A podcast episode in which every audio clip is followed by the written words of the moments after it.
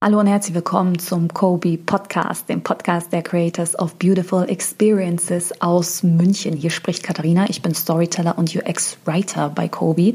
Und wenn ihr die vorherigen Folgen schon gehört habt, dann kommt euch meine Stimme wahrscheinlich bekannt vor. Diese Folge wird die Folge sein, in der ich überhaupt gar keinen Beitrag habe, außer dass ich euch jetzt hier begrüße und später verabschiede.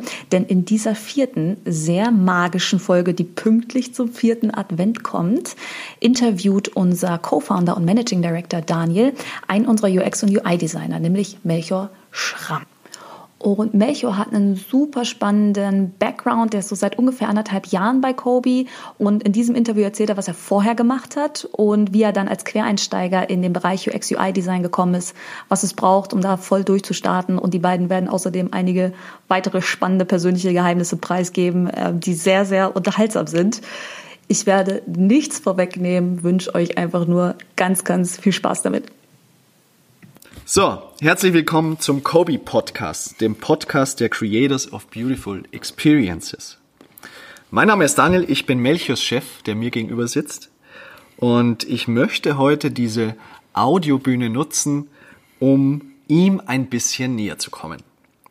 Als Chef, vor allem bei Kobe, versuche ich ja immer ein sehr distanziertes Verhältnis zu meinen ja, Arbeitnehmern äh, zu pflegen. Ähm, aber heute, vor allem in dieser besinnlichen mhm. Zeit, würde ich jetzt mal sagen, ja, wie soll ich sagen, möchte ich mal ein kleines Gefühlstürchen öffnen. Ähm, jetzt hast du ja noch nicht wirklich viel, oder ich habe jetzt noch nicht wirklich viel über dich erzählt. Erzähl mal ein bisschen was über dich. Ach, so geht's gleich los. Ja. Vielleicht erstmal Hallo Daniel. Hi. Schön, dass ich hier sein darf. Vielen Dank für die Einladung. Ähm, ja, ich äh, fand's sehr interessant, als du ähm, angekündigt hattest, dass du gerne mit mir den Podcast machen möchtest. Ähm, und dabei und es dabei gar nicht um irgendein Thema, was ich hier gerade bearbeite, sondern dass es dabei um mich gehen sollte. Das hat mich ähm, überrascht und ich habe natürlich sofort ja gesagt, weil jeder redet irgendwie gerne über sich selber, zumindest manche Leute reden gerne über sich selber. Und dann habe ich aber eigentlich überlegt, ähm, was, was habe ich eigentlich zu erzählen? Warum bin ich hier? Was habe ich zu erzählen? Ähm, was ist eigentlich sozusagen meine Berechtigung, auch hier zu sein? Deine Berechtigung ist auf alle Fälle die Antwort auf meine erste Frage, die ich an dich habe. Und zwar stelle ich mir die Frage, was muss passiert sein, dass du vom Screen zur Kreissäge greifen musstest, um uns hier im Office eine Bar zu bauen? Ja, äh, es ist eigentlich andersrum. Ich habe ja eigentlich von der Kreissäge zum Screen gegriffen, um für dich UX-UI-Design zu machen. Und dann bin ich eigentlich zurückgekehrt an die Kreissäge ähm, und, äh, und habe dann äh, mit dir gemeinsam, das habe ja nicht nur ich gebaut, sondern wir haben gemeinsam diese Bar gebaut, an der wir übrigens auch sitzen. Das Mikrofon steht in einem kleinen Adventskranz. Ich bin immer noch sehr stolz, dass wir diese Bar gebaut haben. Ich auch. Und ähm, also für mich ist das Sitzen vom Screen ähm, eine ganz andere, ein ganz anderer Modus als das Arbeiten mit den Händen. Und es ist eine ganz andere Kreativität und es lastet mich ganz anders aus und ähm, befriedigt mich auch irgendwie ganz anders. Und ich habe schon immer beides sehr gerne gemocht. Und heimlich, oder nicht ganz so heimlich, weißt du ja, dass ich... Während der Arbeitszeit. Während, nein, aber du weißt ja, dass ich auch immer äh, gerne Sachen gebaut habe neben, neben der Arbeit, ähm, habe ich das auch schon immer so ein bisschen als Ausgleich gesehen. Ich habe ja nie, ich mache ja keinen Sport, ja. bin ja quasi eine faule Kartoffel. und ähm, und ja, und deswegen habe ich mich wahnsinnig gefreut, als du äh, von dem Plan abgerückt bist, die Office Bar, das ist natürlich auch ein großes ähm, Möbelstück, was äh, groß im Raum steht und äh, von allen Leuten gen genutzt wird, als du mich gefragt hast, ob wir die äh, zusammenbauen wollen oder ob ich mich darum kümmern möchte. Und äh, ja, eigentlich hast du mich quasi zur Kreissäge getrieben. Zurückgeholt. In, die, mich zurück in die alte an die, Welt. An die Kreissäge, an die alte Welt. Es kam Flashbacks, Terror, Finger abgeschnitten. Jetzt, jetzt hast du gerade erwähnt, dass du äh, ein fauler, eine faule Kartoffel hattest, hattest du gesagt. Äh, ich meine, das hattest du beim Bewerbungsgespräch nicht erwähnt, dass du eine faule Kartoffel bist. Das, ja, das, ich habe geschönt. Ich habe auch kein Abi. Du hast auch keine Abi. Ich habe auch, ich hab auch nie studiert. Ich Ja, du hast nur, ja- es gibt, man es muss gibt ja- Kreissäge und dann Kobi. Kreisliga und Ja, tatsächlich muss man, gibt's eine Sache dazwischen. Äh, soweit ich mich erinnere, hattest du dich ja als Totengräber beworben. Und ich frage mich gerade, ähm, wie du es zu, einer, zu einem Arbeitsauftrag über Arbeitsauftrag, was laber ich, Arbeitsvertrag geschafft hast. Ich würde sagen, äh, alles ist, muss, alles wird immer für die Story gemacht. Wir bauen ja, wir haben ja quasi auch die Bar, haben wir eigentlich nur gebaut, um jetzt im Podcast darüber zu reden, wie wir die Bar gebaut haben. Eigentlich ist es sozusagen nur ein sehr elaboriertes Setup für dieses Gespräch. Und ich habe mir, äh, nachdem ich studiert habe, ich habe Gesellschafts- und Wirtschaftskommunikation an der UDK in Berlin studiert. Und ähm, da gab es weder das sozusagen Kreative am Screen noch das Kreative mit den Händen. Da wurde einfach wahnsinnig viel Gelabert. geredet. Gelabert, gelabert wäre jetzt der polemische, die polemische Sichtweise. Und äh, mir liegt das und mir lag das auch damals. Ähm, aber ich war so ein bisschen verloren nach meinem Studium und wusste nicht genau, was ich machen sollte. Und äh, dann hat ein äh, guter Freund von mir, Philipp, hat mich dann äh, aufgegriffen, weil ich in der Zwischenzeit mich finanziell so ein bisschen über Wasser ge gehalten habe mit so extrem fürchterlichen Logo-Designs und so ein bisschen Branding und so. Und dann hat er ähm, irgendwie Wind davon bekommen und meinte, Melchior, wir gründen gerade ein Start-up. Möchtest du nicht dabei sein? Und dann meinte ich, let's do it. Das war da aber, ähm, es war so ein sehr un, ja, wie ich sagen, so ein extrem schwierig zu beschreibendes Produkt. Aber die Jungs, äh, der, es war noch mit dem äh, Andy und mit dem ähm, Jonas. Die Jungs haben es irgendwie geschafft, mit diesem Produkt in so ein Accelerator-Programm zu kommen. Techstars hieß das. Und äh, obwohl es eigentlich totaler Schmuh war. So, es war eigentlich auch so ein bisschen allen klar. Aber dann waren wir eben in diesem äh, Accelerator-Programm. Aber nur, dass ich das einmal richtig verstehe. Also du bist quasi äh, dazugekommen Genau. zu dem Team. Die, die drei haben dieses, äh, haben sozusagen sich irgendein Produkt ausgedacht. Ja. Und dann haben dann jemanden gebraucht, der ähm, Design dafür macht. Warst du äh, altersmäßig dann der Jüngste im Ja, Team? ja, sehr, äh, auf jeden Fall. Also die, ich würde sagen, äh, ich war mindestens 10, 12 Jahre jünger als alle anderen äh, da. Und auch noch in ganz anderem Lebensmodus. Also ich kam gerade aus der Uni in Berlin, ich habe im Wesentlichen, äh, war ich eigentlich zwei Jahre lang verkatert. So. Und dann musste ich quasi aus diesem Haze irgendwie aufwachen und war dann auf einmal mit diesen drei Jungs in diesem Accelerator-Programm mit zehn anderen äh, Startups und äh, wir haben dann irgendwie Mentoren gehabt und Trainings und es zielte alles darauf ab, nach drei Monaten äh, beim Demo Day sollte man eine riesige Pitchpräse halten, wo super viele Investoren eingeladen waren und äh, sollte da äh, sollte dann quasi Geld einsammeln und dann richtig losstarten. So, Es war so Early Stage Startups wurden da gefördert in diesem Accelerator. Und wir hatten ähm, keine Ahnung, also von Tuten und Blasen keine Ahnung und es war auch Vor allem du. vor allem ich, genau. Aber es hat sozusagen, es hat sich dann relativ schnell nivelliert, weil die anderen eben auch nicht. Und, und wir haben dann eben gemerkt, das ist einfach nicht so geil, was wir da machen. Und dann, das war aber äh, ein schwieriger Zeitpunkt, weil da war das Accelerator-Programm, das ging sechs Monate oder so, war schon zur Hälfte vorbei. So, das heißt, alle anderen hatten schon irgendwie an ihren Dingen gefeilt und waren quasi schon bereit, auf die Bühne zu gehen und das zu verkaufen. Und wir haben gesagt, wir müssen was komplett anderes machen. Es war kein Pivot, es war einmal mit einem Vorschlaghammer alles zerstören und neu aufbauen. Und dann weiß ich noch genau, saßen wir da und, äh, und dann war so, okay, was machen wir? Was machen wir jetzt? Ja, und dann haben wir einfach mal gesagt, ja, lass uns das doch mal angucken, das Thema Sterben, so.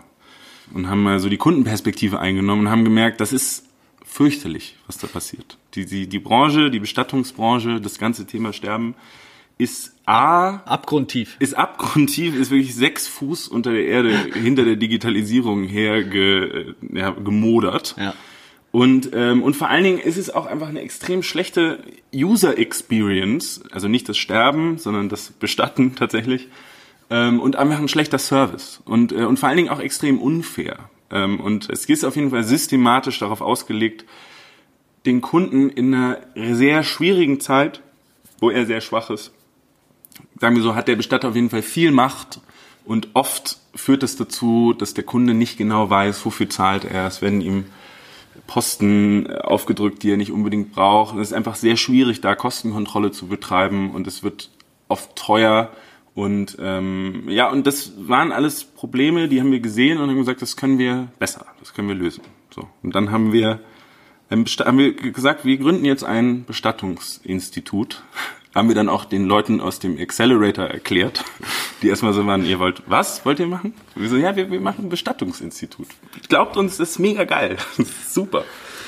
Und dann äh, haben wir, äh, genau, dann haben wir einen Namen gesucht Funeria, also sind wir dann bekommen, und haben dann das erste faire Bestattungsunternehmen gegründet. Das war zumindest das Ziel. Und ähm, ja, dann äh, und das war dann auch mein erster Berührungspunkt mit UX UI Design, weil wir dann nämlich überlegt haben, wie können wir eigentlich äh, diesen Service besser machen? Wie können wir die Leute besser informieren? Wie können wir den Kunden vom Bestatter, die Familien, die gerade jemanden verloren haben, wie können wir die zu mündigeren Verbrauchern machen? Und da haben wir dann ein Internet-Tool quasi entwickelt. Da war dann meine große UX UI Sternstunde. Da habe ich dann zum ersten Mal in Illustrator mein erstes Rectangle gezogen, meinen ersten Button designt und habe ähm, ähm, und dann haben wir einen Bestattungsplaner gebaut. So, in diesem Bestattungsplaner, da konnte man raufgehen, da hat man alle Produkte gesehen und alle Services, die man für eine Bestattung braucht, mit Preis, das war das Besondere. Und, äh, und wir haben die äh, Produkte zum Einkaufspreis ähm, weggegeben und haben gesagt, wir lassen uns lieber pauschal für unseren Service bezahlen. Ja, und das habe ich dann äh, gemacht, bis ich hier nach München gekommen bin. Ähm, und äh, das war das war super. Und es gibt's auch immer noch. Funeria.de könnt ihr gerne mal auschecken. Ähm, das ist sehr interessant. Ich glaube, dass du sehr viel gelernt hast in deinen jungen Jahren äh, in diesem Startup. Äh, nicht nur gestalterisch, sondern auch unternehmerisch.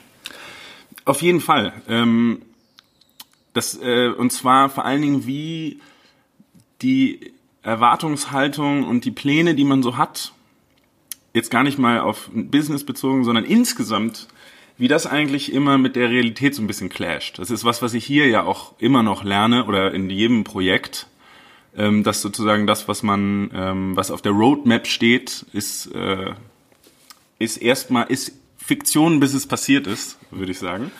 Und ähm, da habe ich sehr viel gelernt, vor allen Dingen, ähm, wie es, äh, ich glaube, ich habe auch äh, vor allen Dingen auch übers, übers Verkaufen eigentlich von Ideen über das Verargumentieren von Strategien und solche Geschichten. Ja, man, ich würde mal sagen, man merkt ja auch jetzt in diesem Podcast schon, dass du dazu neigst, sehr klar und strukturiert zu reden und weiterzureden. Und du bist dann in deinem Tunnel drinnen. Und ähm, wer dich jetzt nicht sieht, Melchior ist ein sehr physisch Schöner. wie akustisch, ein sehr präsenter, präsent, eine sehr präsente Persönlichkeit also circa zwei Meter groß, 120 Kilo schwer, Muskelmasse. Ja. Ähm, und würdest du sagen, dass diese Zeit oder auch jetzt so dein doch sehr lautes Auftreten oder präsentes Auftreten ähm, dich auch in äh, Kundenpräsentationen bei Kobi äh, dir einen Vorteil verschafft, äh, um zum Beispiel ein Design noch besser zu verkaufen oder ähm ja genau absolut das ist äh, also ich würde sagen hier zum ersten Mal darf es oder wird es, ist es positiv konnotiert, ähm, zumindest im, im professionellen Kontext, ähm, weil ich bin natürlich auch, ich würde sagen, manchmal ein bisschen stur und äh, eingefahren und, und vielleicht auch fahre ich vielleicht auch ein bisschen, ja, wie soll man sagen, einfach laut. Ne? Und das kann ein Skill sein, wenn man den sozusagen ein, einzusetzen vermag und wenn man den bändigen kann. Und ähm, das habe ich, aber bis jetzt musste ich das noch nie. Ähm, und ich glaube, gerade auch in Zusammenarbeit mit Felix Menzel, unserem äh, Konzeptchef, der ähnlich, äh, der eine ähnliche Art und Weise hat zu sprechen und auch ähnlich passioniert ist, würde ich sagen, bei den Sachen, die er erzählt. Ähm, von dem habe ich eigentlich relativ viel gelernt, was das angeht, sich, sich zu, äh, sich zu zügeln und, und äh, vielleicht mehr bei den Situationen, wo es dann auch hilfreich ist, eben sich so äh, zu geben oder so zu handeln oder zu agieren. Und ähm, deswegen, also am Anfang war ich sehr aufgeregt bei diesen Kundenpräsentationen und da war das eigentlich eher so ein unkontrolliertes, so ein Zug, der Also am Anfang bei überfährt. Kobi warst du ähm, äh, aufgeregt. Genau. Ja, und auch gerade bei meinen ersten Kundenpräsentationen. Ja, ja. Wir haben dich ja gleich ins kalte Wasser. äh, Ja, das war super, war super, aber Geworfen. ich habe auf jeden Fall war wirklich kurz vom Herzinfarkt mehrere Monate hier. Und ähm, aber jetzt so langsam würde ich sagen, ich habe tatsächlich ähm, einfach durch die Arbeit mit euch und auch durch diesen regen Kundenkontakt und auch einfach über das einfach durch das Lernen von unserem Workflow, der Strategie, einfach habe ich gelernt, dass es irgendwie so einen Unterbau gibt. Es gibt natürlich so einen Leitfaden, nach dem man jetzt sprechen kann. Und ich würde sagen, absolut ist das hilfreich, wenn man äh, empathisch ist und mitreißend, wenn man spricht. Aber ich habe da auf jeden Fall noch nicht das Ende der Fahnenstange erreicht. Also Würde ich auch sagen. Ich bin da immer noch, bin da, habe da immer noch viel zu lernen. Ähm, aber ich habe wirklich das Gefühl, dass es mittlerweile eher hilfreich ist und nicht mehr früher so, oh, der Zappelfilm, der immer so super laut spricht. Äh, wie wie kriege ich den jetzt dazu, dass er endlich mal sein Maul hält? Ja, nee, da hast du dich auf alle Fälle gebessert, würde ich sagen, in der Ja. Hinsicht. Ähm, wenn du schon vom Anfang sprichst, wie hast du denn, wie hast du denn Kobe, weil das interessiert mich natürlich immer sehr, ich bin eigentlich ein sehr wissbegieriger Mensch. Mich interessiert wirklich, wie hast du denn Kobe anfangs wahrgenommen, als du gekommen bist? Und jetzt bist du bisschen mehr als ein Jahr, Fast anderthalb, eineinhalb Jahre hier. sowas, Wie Ja. hast du Kobe anfangs wahrgenommen und jetzt? Haben wir uns verändert? Wie haben wir uns verändert? Ist es gut? Ist es schlecht? Ähm, Kobi anfangs wahrgenommen, ich weiß, ich hatte, ich hatte, glaube ich, gar keine Meinung, weil ich zu sehr damit beschäftigt war, hier Gräber irgendwie, ja, nee, hier anzu, hier anzukommen. Es ist natürlich, äh, es ist natürlich erstmal, wenn man, in, ich bin ja, habe das ja nie gelernt UX UI Design, sondern immer nur gemacht. Und gerade wenn man dann sich traut, das auch sich auf die Fahne zu schreiben im professionellen Kontext. Ich kann das, stellt mich ein als UX UI Designer, dann ist natürlich erstmal zumindest die so einem, einem selbst gegenüber die Erwartungshaltung ziemlich hoch. Die ist so, oh Gott, die haben mich jetzt Tatsächlich genommen. eingestellt. genau. Und und jetzt muss ich, jetzt musste auch ein bisschen irgendwie so was kommen. Ja. So. Und da war ich echt unter Strom und habe eben äh, versucht, alles aufzusaugen, was ging, um dann so schnell wie möglich irgendwie auch so eine Sicherheit, so ein Klippo zu haben, wo ich mich irgendwie drauf, drauf verlassen kann. Aber ich habe mich hier natürlich von Anfang an äh, wahnsinnig wohlgefühlt. Ähm, und zwar, weil ich eben gemerkt habe, dass äh, ihr mich sozusagen nicht nur wegen meinem Lebenslauf und meinen Arbeits... Gab ja keinen Lebenslauf Es gab- für es uns. gab- es Hier Schule, dann hm, mäßiges Studium Bestatter und dann, dann hier, was will der hier, genau. Und, äh, und deswegen habe ich mich sozusagen sofort äh, auch ähm, angenommen gefühlt und gefördert und gefordert. Ähm, und war aber erstmal wahnsinnig aufgeregt und habe dann aber relativ schnell auch eben verstanden, was wir hier eigentlich machen und habe das in mir irgendwie zu eigen gemacht und habe dann ähm, angefangen, mich natürlich auch mit Kobi zu ide- identifizieren und auch eigen sozusagen auch ein Eigeninteresse daran entwickelt, wie es hier ist und wie ich hier sein kann und was man hier machen kann. Und ich habe das Gefühl, dass Kobi sich einfach in dem letzten Jahr, in dem ich hier bin, ähm, einfach wahnsinnig dynamisch auf sozusagen Situationen und äußere Einflüsse reagiert hat und einfach immer und immer wieder gezeigt hat, dass, dass, dass wir uns nicht irgendwie unterkriegen lassen von Personalveränderungen, von äh, Auftragslage, sondern dass hier immer der Wille da ist, einfach äh, solche Sachen zu überkommen und als Einheit oder als, als Team, damit nehme ich jetzt alle sozusagen nicht nur die Kleinen, sondern das große Team, irgendwie vorwärts zu gehen und ähm, und das fand ich sehr beeindruckend. Das fand ich wirklich sehr beeindruckend, weil ich habe hier noch kein einziges Mal das Gefühl gehabt, dass dass man hier irgendwie einfach, das hier ist so Business as usual wird irgendwie groß geschrieben und das machen wir so, weil wir haben es immer schon so gemacht, sondern es wird immer geguckt, was kann man anders machen, was kann man besser machen und ähm, das kannte ich so noch nicht. Äh, wie gesagt, meine Arbeitserfahrung ist natürlich auch limitiert, aber ich habe schon auch hier und da mal Praktika gemacht, auch in Werbeagenturen. Und da war es irgendwie alles sehr fest, sehr, da gab es Hierarchien, da gab es, du machst das, du machst das, du machst das. Aber ich finde, dass du und Felix als Chefs einfach, äh, ihr seid relativ, oder ihr seid ziemlich auch risikobereit ähm, oder bereit, Risiken einzugehen. auch, auch das Team zu fordern und zu fördern. Also wenn man jetzt zum Beispiel neue ähm, Unternehmensstrukturen einführt wie Holacracy, sind natürlich irgendwie Sachen, die stressen natürlich auch die Leute, weil auf einmal ist nicht mehr alles klar und ach, der ist jetzt nicht mehr die Position und was mache ich eigentlich?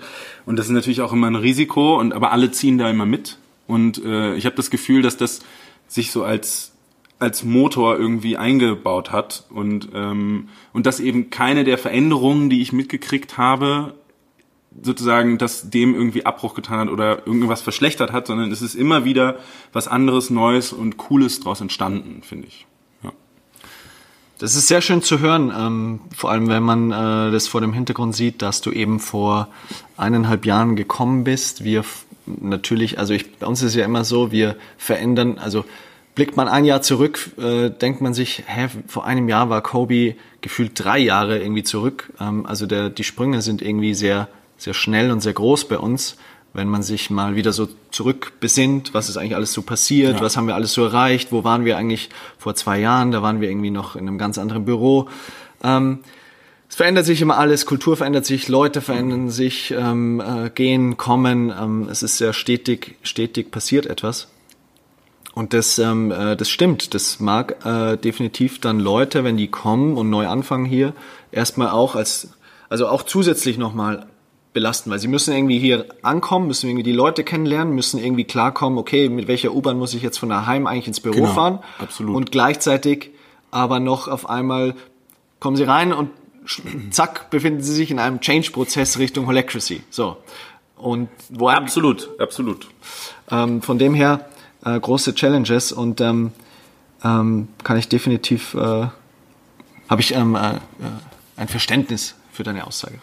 Aber ähm, dazu möchte ich noch hinzufügen, dass ähm, aber auch, du hast ja gefragt, wie ich das hier fand und ähm, was mir gefallen hat, ist auch, also was mir wirklich gefallen hat, ist, dass einfach auch Eigenverantwortung wird einfach gesehen und geschätzt. Also es ist nicht so, dass man hier als UX UI Designer angestellt wird und dann ist das für immer dein Stempel und das machst du, sondern es zählt auch dass man zum Beispiel andere Skills hat, wie die Kreissäge und die Bar bauen kann. Das war ja, ist ja nicht nur was, was du, was dich interessiert hat, jetzt seitdem du eine Bar wolltest, sondern das war schon immer was. Ich habe unbezahlten Urlaub bekommen, um ein Festival aufzubauen. Ähm, ich schreibe auch manchmal gerne Texte und durfte unsere Kobe Bible, unser, ja, so dürfen wir es nicht nennen, unser Kobe Playbook, ähm, äh, durfte ich texten ähm, und ich habe dich gefragt, ob ich das machen kann und du hast gesagt, ja klar. Und äh, das äh, ist natürlich auch cool, wenn, wenn man auch nicht nur irgendwie so so ein Ball in den Wellen ist und dann, ah, hey, du machst jetzt das, das ist jetzt der Auftrag, der neue Kunde, sondern wenn man eben auch sagen kann, ich würde jetzt gerne mal kurz darüber schwimmen und dann sagt jemand, was brauchst du dafür, jetzt du it. Ja, ich glaube, ähm, Jetzt mag man natürlich, wenn man jetzt hier so zuhört, kann, kann es auch irgendwie wie schlechte Werbung rüberkommen, wie gut man hier arbeitet und äh, wie selbstverantwortlich äh, man bei Kobe ähm, äh, hier äh, sich verwirklichen kann. Aber ähm, tatsächlich ist es ja auch so. Also wir belügen uns ja hier gerade nicht für den Podcast. Und ich glaube, das ist aber auch ein schönes Gut, das wir haben, weil am Ende des Tages, ich meine, ja, jetzt über die sieben Jahre, also Kobe gibt's jetzt seit siebeneinhalb Jahren. Wir haben uns jetzt natürlich, sage ich mal, eine, eine Basis aufgebaut wo wir jetzt nicht permanent irgendwie Woche für Woche reagieren müssen, um Kohle reinzubekommen, um irgendwelche Aufträge ähm, zu erfüllen, sondern es hat sich eine gewisse Routine jetzt mittlerweile durch Prozesse, durch Workflows ähm, äh, etabliert, so dass man jetzt eben die Spielwiese hat, um halt einfach äh, Dinge auszuprobieren, Sachen zu machen, dir zu sagen, hey, schreib doch mal die Texte. Ich glaube auch diese, allein, dass wir uns auch, oder Felix und ich als, ähm, als ähm, Geschäftsführer klingt immer so schlimm, aber als diejenigen, die hier irgendwie so alles irgendwie so gefühlt im Überblick haben, dass wir ähm, euch immer wieder so ein bisschen herausfordern. Ja, genau. Das ist auch bewusst so, weil es soll ja auch Spaß machen im Sinne von eine kleine Herausforderung fördert und fordert einen immer selbst und daran wächst man wieder. Und genau. das haben, glaube ich, aber auch Felix und ich einfach gelernt ähm, während der Zeit, wo wir von unserem alten Arbeitgeber jetzt Kobe gegründet haben und wir waren ja auch keine Unternehmer. Man kann Unternehmertum nicht wirklich studieren in dem Sinne und dann kann man das perfekt, sondern wir mussten uns auch permanent neu ähm, erfinden. Und ich glaube, diesen Spirit oder diese Erfahrung wollen wir euch einfach auch mitgeben. Ja. Und äh, jetzt haben wir noch die Freiheit. Jetzt ist kein großer ähm, Gott bewahre, kein großes Netzwerk hinter uns oder, oder andere Leute, die eingestiegen sind, Investoren, die in unsere Agentur sich äh, investieren. Ähm, wir können alles selber bestimmen. Ja, eben. Und das ist Das die ist Freiheit, super. die uns Spaß macht, aber ich glaube, die auch überschwappt dann natürlich. Ja, aber du hast ähm, vollkommen recht. Du hast vollkommen recht, weil ihr habt euch ja auch damals Ja. sozusagen eine Scheibe abgeschnitten, von der ihr nicht, vielleicht nicht wusstet, ob ihr sie auch Ja. aufessen könnt. Definitiv, Und ja. habt aber die Erfahrung gemacht eben, dass man, ihr habt's ja gewuppt. So. Ja. Und es gibt ja, hier arbeiten 25 Leute, äh, korrigier mich, 26, ja, mit, mit Ossi. die, die, die Zahl schneiden wir später noch richtig rein.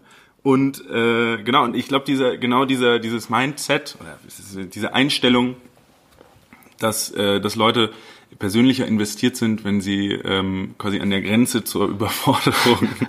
äh, nein, so ist es eigentlich gar nicht. Aber wenn man ihnen zumindest die Chance gibt, einfach Verantwortung zu übernehmen, wo sie ein bisschen schwitzen und wo es nicht nur einfach ist wie gestern und die letzten drei Jahre, Ja, ja. dass dann, äh, dass dann die Leute auch Eigeninitiative mitbringen. Ja. So. ja genau, das merkt man. Das merkt man. Und ich- ganz kurz noch zugefügt zu dem zu dem kleinen äh, Einwurf von dir, dass wir hier keine keine Werbung für Kobi machen wollen und dass wir uns nicht belügen für den Podcast. Das stimmt natürlich. Ähm, und warum ich aber auch in diese Richtung gehe ähm, von meinen Erzählungen her, ist, weil ich äh, am Anfang hatte ich noch, konnte ich, äh, habe ich es noch nicht zu Ende erzählt, weil ich mir eben überlegt habe, was kann ich eigentlich hier sagen? Ne? Und ähm, da wir jetzt eben nicht über ein konkretes Designthema reden, ich habe aber auch die Designtrends für 2020 auch mitgebracht, falls wir darauf noch kommen wollen, habe ich mir überlegt, eigentlich habe ich ja eine, bin ich, ich bin Quereinsteiger ne? und Quereinsteiger, das sind ja immer zwei Seiten dafür braucht's und zwar einmal jemanden, der Lust hat, was Neues zu machen, was er eigentlich noch gar nicht so richtig kann und dann braucht es aber immer noch jemanden, der das Risiko eingeht, so eine Person dann auch einzustellen und eigentlich auf die Zukunft zu wetten. Ne? Weil man sagt irgendwie, oh, jetzt ist dein Portfolio noch sehr dünn, aber du bist jemand, bei dem könnten wir uns vorstellen, in ein, zwei Jahren wird's da mega abgehen. So. Und das, das war ja der Fall, dafür möchte ich dir danken und äh, das weißt du auch, dass ich das cool finde und deswegen bin ich Ist hier. ja auch aufgegangen. Ist auch aufgegangen, genau. Bester Designer. und und, äh, und deswegen war, ist, habe ich jetzt überlegt, der Podcast, ich meine, ich habe mir natürlich auch eine gute Zeit ausgesucht, weil uns hört ja noch keiner, ist ja Folge zwei oder drei? Folge zwei. Vier, ne? meine ich. Folge vier schon? Ja. Ah, okay. Ja, dann wird's langsam knapp. Gibt's bestimmt schon ein paar hundert Hörer. Ähm, aber vielleicht so später, wenn das mal dann irgendjemand hört, dass man, äh, dass ich denen einfach nur mitgeben kann, was wir hier machen und auch dieses UX-UI-Design-Ding, ähm, das ist, man muss eben nicht Design studiert haben, um das zu machen. Und auch gerade hier in dieser Firma, sondern man muss einfach nur wissbegierig sein und Bock haben, Neues zu lernen. Ähm, und eigentlich möchte ich nur Leute ermutigen, sozusagen, sich eigentlich fast schon hier zu bewerben, um, äh, um hier UX, UI Design oder irgendwas anderes zu machen. Und äh, vielleicht auch insgesamt einfach Leute ähm, dazu inspirieren, einfach Sachen zu machen, die gar nicht jetzt logische Schlussfolgerungen von ihrem bisherigen Lebenslauf sind. Weil das habe ich gemacht und äh, es funktioniert sehr gut für mich. Ja, Also, ja. Das ist vielleicht, das könnte so meine Message sein jetzt. Definitiv. Das finde ich sehr gut, deine Message. Ich weiß gerade nicht, was ich drauf sagen soll, weil mich das sehr, ähm, weil ich das gerade sehr schön fand. Ähm, Ist ja auch Advent. ist auch Advent, vierte Folge, vierter Advent. Ähm, also das heißt, du bereust es auf alle Fälle nicht, Überhaupt die Entscheidung. Nicht. Auf gar keinen Fall. Ja.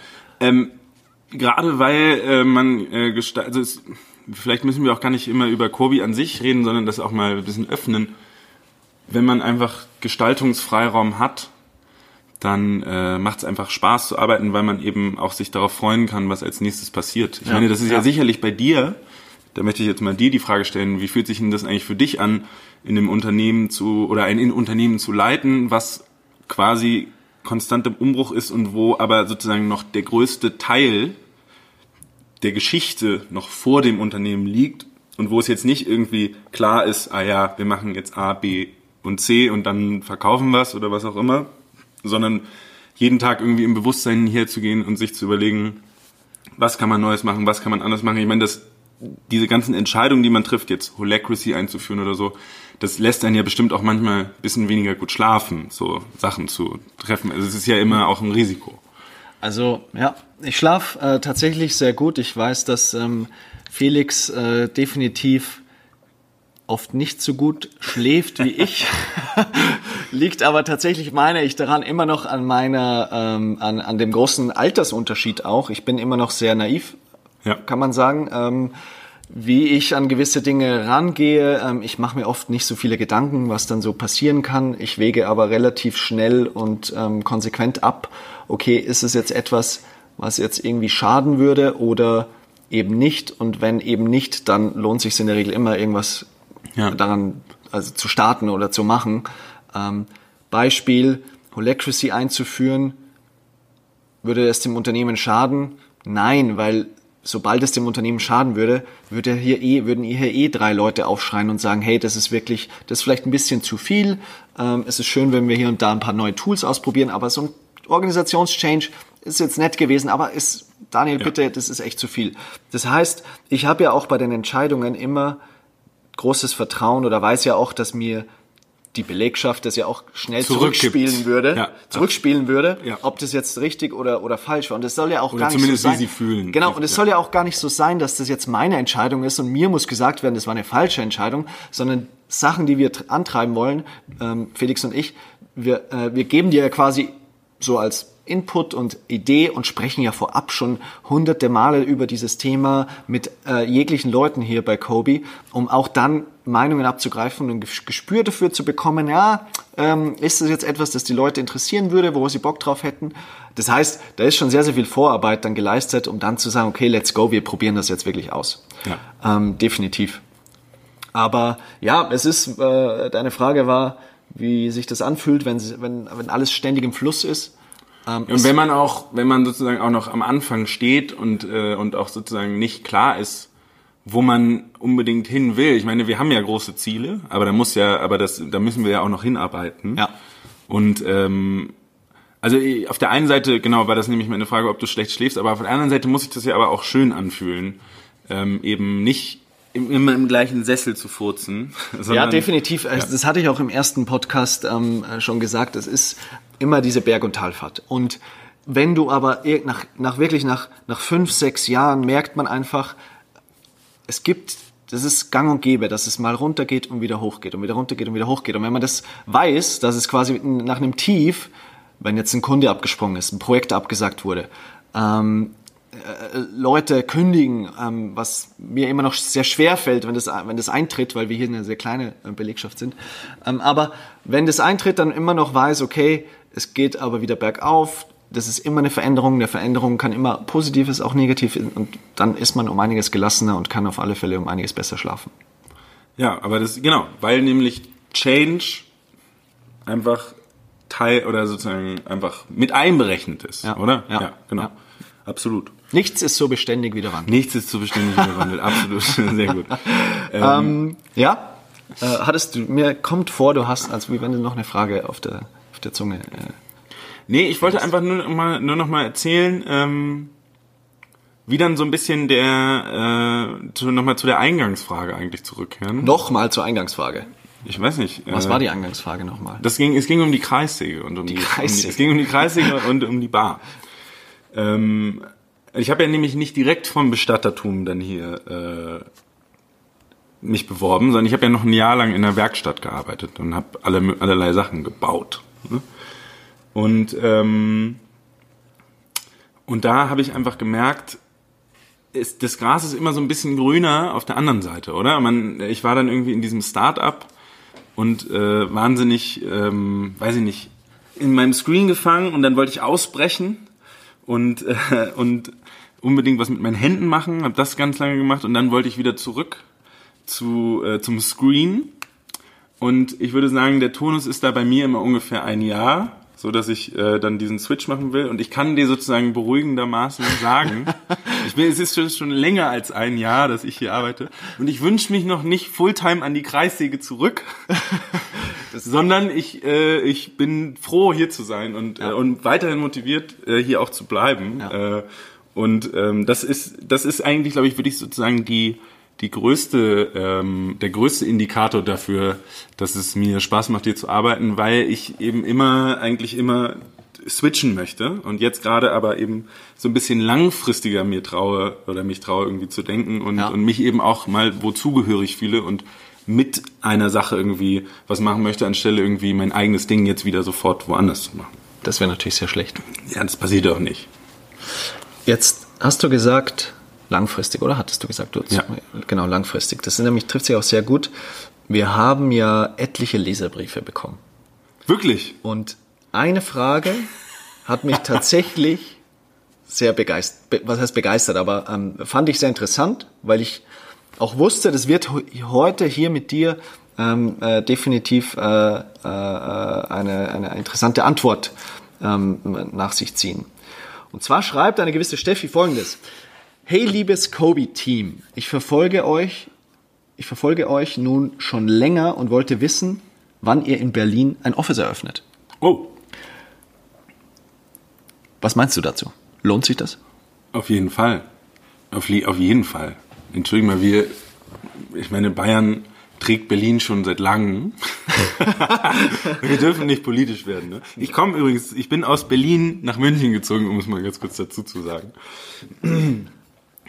Und ähm, ich glaube, dass man ein, natürlich in Berlin ein, ein ein Office Ja, aber äh, wie, machen wie könnte. ich, ich denke ich denk tatsächlich des Öfteren mal daran, okay, was wäre, wenn?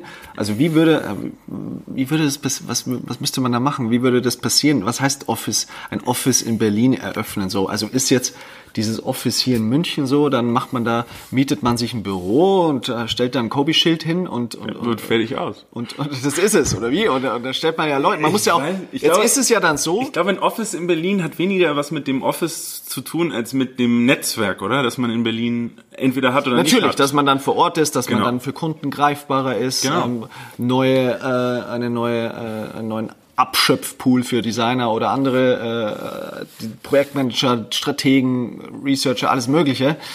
Ähm, aber ich weiß es nicht. Es für, wie, ich weiß nicht, wie das äh, funktionieren äh, würde oder was das für einen Impact hätte, wenn man jetzt auf einmal sagt, ja, man kopiert halt München nach Berlin. So. Die Frage ist, muss man es kopieren? Ja. Also, weil die, also ich würde sagen, man, es ist ja irgendwie so Think Global, Act Local mäßig, ne? Und man ist hier in München und hier agieren wir so, weil unsere Umgebung, unser Netzwerk und die Situation es irgendwie braucht, dass wir uns so verhalten oder dass wir so wirtschaften oder dass das unsere Strategie ist.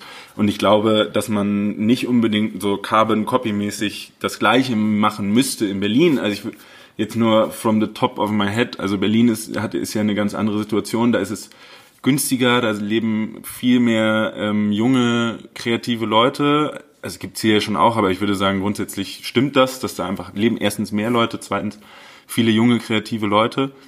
Und äh, da werden auch, da gibt's viele Start-ups und vielleicht eine andere Szene, die auch andere Bedürfnisse hat. Und vielleicht, ich meine, wir machen ja auch in, in Kroatien, in Osijek auch andere, haben andere Kunden als hier in München. Und ich glaube, dass es äh, in Berlin auch sicherlich irgendeine Nische gäbe oder irgendein, sagen wir mal, irgendeine Strategie oder eine, eine, eine Aufstellung, die für diese Stadt und, und die Kunden darin ähm, Sinn, Sinn machen würde. Man müsste sich halt mal überlegen, was geht da eigentlich ab und wie passen wir da rein? So, weil einfach nur einen weiteren Standort da zu eröffnen, weiß ich nicht. Ich Könntest meine, du dir vorstellen, Geschäftsführer der neuen Office-Location in Berlin zu die sein? Öffentlichste, die öffentlichste fiktive Beförderung jemals. Ähm, ich könnte mir in, wenn ich äh, noch trittsicherer bin in dem, was wir tun, also jetzt nicht, hätte ich auch keinen Bock drauf, weil ich noch im Lernen, ich bin noch im Lernprozess äh, und jetzt weniger, was das Handwerk angeht, das ist natürlich irgendwie so ein kontinuierlich, kontinuierliches Ding, als sozusagen überraschenderweise auch im Unternehmensführungs-, Culture und was auch immer Prozess, das sauge ich natürlich auf. Und äh, wenn du mir noch jemanden an die Hand gibst, der ein bisschen ordentlicher ist, und dann mache ich, mach ich dir Berlin, kein Problem. Kein Problem. Ganzen Osten mache ich dir. Nur nach Potsdam gehe ich nicht zurück. Nur nach Potsdam nicht? Okay. Wie, es, ich finde ich interessant. Ich finde es generell interessant, über so ein Thema zu sprechen. Deswegen einfach nochmal vielen lieben Dank an Steffi für diese doch sehr inspirierende Frage. Ähm, Ist Steffi Berlinerin und will bei weiß ich Kobi nicht. wahrscheinlich Aber schon. sie kann uns ja nochmal antworten. Weil nämlich hier nochmal für die, für die Hörer, wir suchen ja, weil wir wachsen und weil wir einfach gute Leute haben wollen und brauchen, immer nach Designern. So. Und nun ist es aber so, dass in München ähm, offensichtlich einfach die Leute öfter Jura, Medizin und äh, BWL machen als User Interface und User Experience Design. Ähm, und deswegen könnte ich mir tatsächlich vorstellen, in Berlin gibt's davon einfach mehr. Ähm, aber hier ist es auch schön. Also wenn ihr Berliner seid und euch Kobi Office in Berlin wünscht, dann ist das die falsche Herangehensweise. Kommt einfach hierher nach München. Auch hier ist, gibt's die Isar, gibt's ein bisschen. Wir können ja eine kleine, An wir können ja eine kleine Anlaufstelle in Berlin Genau. eröffnen. Ja. Kleines Bistro. Wir können so in Berlin so, eine, so einen Straßenzug können wir so gestalten, wie er in Berlin wird. Zum Beispiel die ähm, Straße direkt am Hauptbahnhof, ich habe sie vergessen. Ähm, am, am Hauptbahnhof gibt's auf jeden Fall so ein Little Neukölln. Da könnt ihr hinziehen und da fühlt ihr euch dann nicht allzu weit weg von Berlin. Ich habe nämlich auch diesen Switch gemacht. Am Anfang wahnsinnig geflucht. Und mittlerweile werde ich auch warm mit dieser Stadt. Nur unser Chef Ösch nicht, der mir gegenüber sitzt, der ist nämlich immer noch im Herzen Salzburger und fährt immer jedes Wochenende zurück. Werde ich auch immer sein. Wie, äh, völlig, wirklich aus der Hüfte schieße ich dir diese Frage rüber. Ich bin gespannt. Wie stellst du dir Kobe 2050 vor? Kobe 2050. Ähm, Kobe 2050 ist für mich ähm, Ist eine schwierige Frage, muss ich zugeben. Ich ge gewähre dir ein bisschen Bedenkzeit. Ja, ich weiß, ich, ich, also Kobi 2050 ist für mich, glaube ich, einfach, ist für mich einfach ein Treiber von Innovation im Bereich digitale Produkte einfach ist. Das ist nicht einfach nur noch das Kobi, Kobi 2050 war es, ne? Ja. Kobi 2050 ist nicht, äh, ist nicht mehr eine Bude, die reine Dienstleistungen, äh, irgendwie so Sachen baut für Firmen, sondern das ist, ich würde sagen, ich könnte mir vorstellen, dass wir eigentlich nur noch Consulting machen für ganz, ganz große Firmen, sei es Tesla, sei es Apple, aber wahrscheinlich Apple ist 2050 gibt es Apple schon gar nicht mehr. Dann hat wirklich, was, wer hat dann seinen großen, seinen großen Run? Wahrscheinlich Alle Medion. 2050 sind Ja. die alle, alle großen Konzerne sind zu, zum Mars geflogen, Ja, die genau. Erde ist verlassen. Ja. Ähm, und äh, ich glaube, es, also ich- würde sagen, es geht dann weniger um so Tagesgeschäftssachen, Ja, ja. als vielmehr um so super große Brand-Visionsgeschichten, dass man irgendwie mit irgendwelchen großen Firmen über global angelegte ähm, Launches, Vision-Projekte, Labs, so Ich glaube auch viel mehr. Education, so Genau, äh, genau, drumherum, äh, Genau, absolut. Unis, Leute, Unis, sowas, genau. Irgendwie eigentlich fast so ein Ökosystem Ja, für das, was wir, wofür wir den Grundsatz, Grundstein legen, Ja. was dann irgendwie so ein globales Netz geworden ist und Kobi einfach sozusagen das Dach darüber und äh, ist eben viel weniger um, ist der Button jetzt links und rechts, sondern es Ja. geht darum, brauchen wir überhaupt einen Button? Warum? und, äh, und ich könnte mir eben vorstellen, dass auch die UXI oder die äh, Weiterentwicklung der UXI, einfach so das ganze strategische Thema, Brands, digitale Produkte, wie schafft man eigentlich die Identität von was auch immer, einer Organisation, einer Brand oder so weiter, im digitalen und vielleicht dann mittlerweile auch im analogen irgendwie ähm, weiterzutragen und so. Das lässt sich ja unendlich weiterspinnen, was wir hier machen. Und ich glaube, ähm, ja, im Wesentlichen ähm, wirst du eigentlich nur noch Interviews geben. Ösch. Du wirst So- so einfach nur jetzt. noch bei Wired ruft an, TechCrunch, weiß ich nicht, The Nee, Verge. besuchen mich in Salzburg in meinem Schloss. ähm, jetzt ist es, äh, du sprudel, es sprudelt ja nur so aus dir raus. Jetzt hast du von einer UXI gesprochen. Es gab bis jetzt noch keinen. Ähm, oder haben ich wir doch gar nicht ich, erwähnt. Ich bin mir gar nicht mehr sicher, ob wir im ersten Podcast erwähnt hatten, dass wir eine gewisse Designmethode haben. Wollen wir auch nicht quasi vorweggreifen. Es wird sicher noch mal eine dedizierte äh, Podcast-Folge zu unserer Designmethode geben, aber du hast völlig recht. Ähm, wir legen hier den Grundstein und es äh, hört sich sehr gut an, wie du die Zukunft beschreibst. Aber jetzt nochmal quasi zurück ins Hier und Jetzt. Was sind so deine aktuellen ähm, Challenges? Wo hattest du zuletzt einfach ein Problem und oder bist nicht weitergekommen und wie hast du es gelöst? Ähm, es ist ja so, dass wir als Unternehmen und und auch kleine, oder ich würde sagen, wir als Unternehmen sind sehr zeitgemäß. Ne? Wir sind auf der Suche nach ständig neu verbesserten Workflows, nach den besten Tools, nach der besten Art und Weise, irgendwelche Sachen zu machen und sind eben auch bereit dafür, ähm, diesen, diesen Change anzustoßen und den auch durchzuführen radikal. Was natürlich auch immer wieder bedeutet, dass man neu lernen muss und so weiter und so fort. Was haben wir ja gerade eben schon besprochen und ähm, und das ist sozusagen die Identität von von Kobe. So. Aber wir arbeiten natürlich mit Kunden zusammen, die in anderen Strukturen leben. Große Konzerne, ähm, wo die Mühlen langsamer malen und wo vor allen Dingen auf technischer Seite oft so Legacy-Schwierigkeiten bestehen. Ne? Äh, wo man dann vielleicht irgendwie schon seit das Design-Tool dreimal geswitcht hat und dann eigentlich noch mit einem sehr viel älteren, vielleicht nicht ganz geeigneten Tool irgendwie arbeiten muss. Was natürlich äh, quasi in dieser Umgebung, wo es alles irgendwie immer bing, bing, bong, bing, bum, jetzt mega geil und ach guck mal, dieses Programm und so, darüber reden dann deine Designerkollegen. Und du sitzt da und musst irgendwie in so einem völlig groben, fast archaischen Workflow irgendwelche Dinge äh, irgendwelche Dinge äh, rausladen oder zusammenstöpseln und kriegst irgendwie so ein File von vor fünf Jahren, was du dann so öffnen musst, wo du erstmal dein Programm downgraden musst, um und äh, das lässt sich nicht vermeiden, das ist Teil des Geschäfts, aber das ist natürlich ähm, immer so ein kleiner Dämpfer und damit hatte ich da teilweise schon zu kämpfen. Jetzt erdet aber einen auch immer wieder, würde ich sagen. Es erdet, es erdet einen auf jeden Fall dahingehend, dass ich fast schon viermal mein MacBook aus dem Fenster geworfen hätte. Gut, dass wir die MacBooks geleast Ja, haben Gott sei und Dank. dementsprechend äh, gut versichert sind. Danke auch nochmal an der Stelle. An. Ja, sehr gut, danke schön. Ähm, jetzt reden wir schon sehr, sehr lange. Ähm, äh, ich habe noch, wir haben, so, ich habe so viele Fragen im Kopf ähm, oder Dinge, Dinge, die mich interessieren. Ähm, und ähm, wie, wie würdest du, wenn du, wenn ich sagen würde, Melle, morgen bist du der Chef. Mhm. Was würdest du ändern?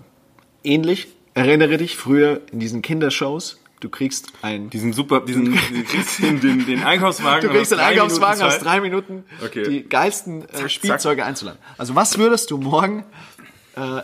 Boah, machen, ändern ähm, und jeder wüsste auch, dass du heute der Chef bist?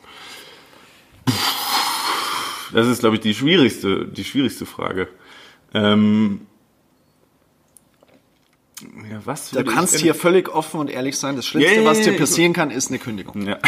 das ist, äh, denke ich mir jedes Mal bei jeder Aufgabe. Das ist kein Problem. Das Schlimmste, was bei der Kundenpräsentation passieren kann, ist, dass dir gekündigt wird, weil du nicht performt hast. Ähm, wenn ich Chef wäre, was würde ich ändern? Da gibt's jetzt sozusagen zwei Möglichkeiten darauf zu antworten. Man kann dem ausweichen und sagen, ich würde die Bar dahin stellen. das wäre sozusagen meine präferierte. Und dann könnte man sich überlegen, was man, was man wirklich ändern würde. Ich würde es auch noch mal ein bisschen anpassen und sagen, alles, was du in diesem Tag definieren würdest, würde dann auch fortbestehen und ich müsste damit arbeiten. Ähm, mm, okay, da muss ich ganz kurz. Ah, sehe ich, hör ich, sehe ich da zum ersten Mal, dass du ins Grübeln kommst. Ja, pass auf, ich, äh, ich habe meine geistige Kapazität beschränkt sich gerade auf meinen Job, du hast ja gehört, ich habe zwei Projekte, mit denen habe ich viel zu tun. Ja. Und ich bin froh, dass ich, dass du Chef bist und dir über diese Fragen Gedanken machen musst, nicht ich. ähm, oh, puh. Schwierig, geil. Ja, es, es, ist- ich merke, das ist einfach eine sehr interessante Frage. Ja, es Vielleicht sollte ich die beim nächsten Bewerbungsgespräch auch Du kennst wieder. das zwar hier noch nicht, aber was würdest du ändern? Okay, ähm, kann man ja auch so stehen lassen. Finde ich auch Ja. völlig okay. Ähm, Ich weiß, dass du jetzt das wie eine Niederlage siehst, du daheim gehst, dann was Scheiße, warum habe ich jetzt hier keine Antwort gehabt auf diese Frage?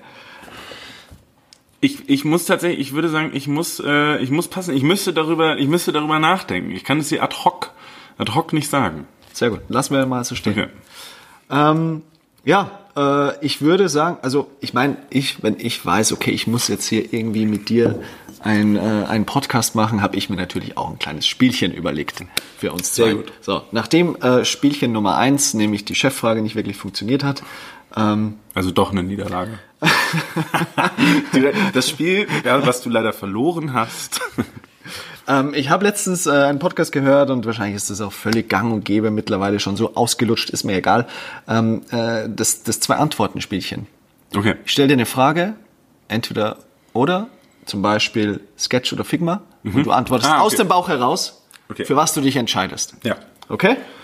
Sketch oder Figma? Sketch. Maus oder Trackpad? Trackpad. Spezi Maus. oder Cola? Spezi. UX oder UI? UI. Karriere oder Willkür? Willkür. Jung von Matt oder Serviceplan? Auf jeden Fall Jung von Matt. Mehr Gehalt oder mehr Urlaub? Mehr Urlaub. Warum mehr Urlaub? Weil ich ab und zu ja doch an die Kreissäge muss. Okay, okay, finde ich sehr gut. Ähm, Das Geile ist ja an so einem, äh, an diesen Fragen, dass man ja sehr viel jetzt da rauslesen kann. Ja. Wie du dich da jetzt einstellst, welche Antworten du aus dem Bauch, ähm, wird natürlich in deiner Akte vermerkt. Ja, super, auf jeden Fall. Wir, wir nehmen Ich ja hoffe, den Jung Podcast von, auf. Jung So. von hört zu.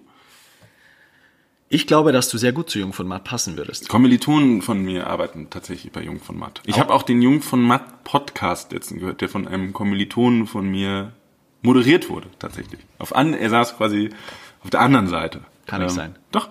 Okay. Ja. Wollen wir mal, das kann ich dir später mal zeigen. Sehr gut, da freue ich mich schon drauf. Ähm, ja, was soll ich dazu noch sagen? Ich glaube, wir hatten äh, eine sehr schöne Session. Fand ich auch. Ich glaube, dass es sehr tiefgründige äh, und äh, ähm, äh, bewegende Einblicke waren in, äh, in dich, in dir, wie auch immer man sagen würde jetzt. Ich fand es auch ein sehr äh, spannendes Experiment und es war mir sozusagen nicht, ich habe mich ja jetzt nicht darauf vorbereitet und ich habe mir die ganze Zeit, mich die ganze Zeit gefragt, was ist eigentlich, was ist eigentlich das Thema, was ist die Message? Ich habe versucht, mein, äh, mein, meinen willkürlichen Lebenslauf dann zu einer Message, Message zu verpacken, aber wie gesagt, es ist Folge 4, wir üben auch noch und vielleicht braucht es auch gar nicht, auch zur Weihnachtszeit, vielleicht braucht es gar nicht diese messerscharfe Message. Vielleicht kann man auch einfach nur mal zwei Leuten beim Plaudern zuhören. So ist es. Ja. Ich glaube, das haben auch sehr viele, sehr viele gemacht oder hoffe ich, dass es sehr viele gemacht haben. Bis zum Ende. Ja. Jetzt diesen Also Podcast. like, subscribe, comment. Gut. Vielen Dank, Belle. Vielen Dank fürs Zuhören. Vielen Dank, Over Daniel. and out. Over and out. So, das war's schon. Leider, denn ich finde auch das sind wieder zwei Personen, denen man einfach unendlich lange zuhören könnte. Zumindest wäre ich persönlich gespannt gewesen, was da noch so kommt, wenn man das Mikro jetzt noch zwei, drei weitere Stunden eingeschaltet gelassen hätte. Auf jeden Fall sehr, sehr viele spannende Inhalte und genau damit entlassen wir euch jetzt in die Weihnachtszeit. Genießt die Festtage, feiert mit euren Liebsten, genießt aber auch die Ruhe, bevor dann das große Böllern losgeht und 2020 vor der Tür steht. Wahnsinn. Wir danken euch fürs Zuhören und sind damit raus. Macht's gut.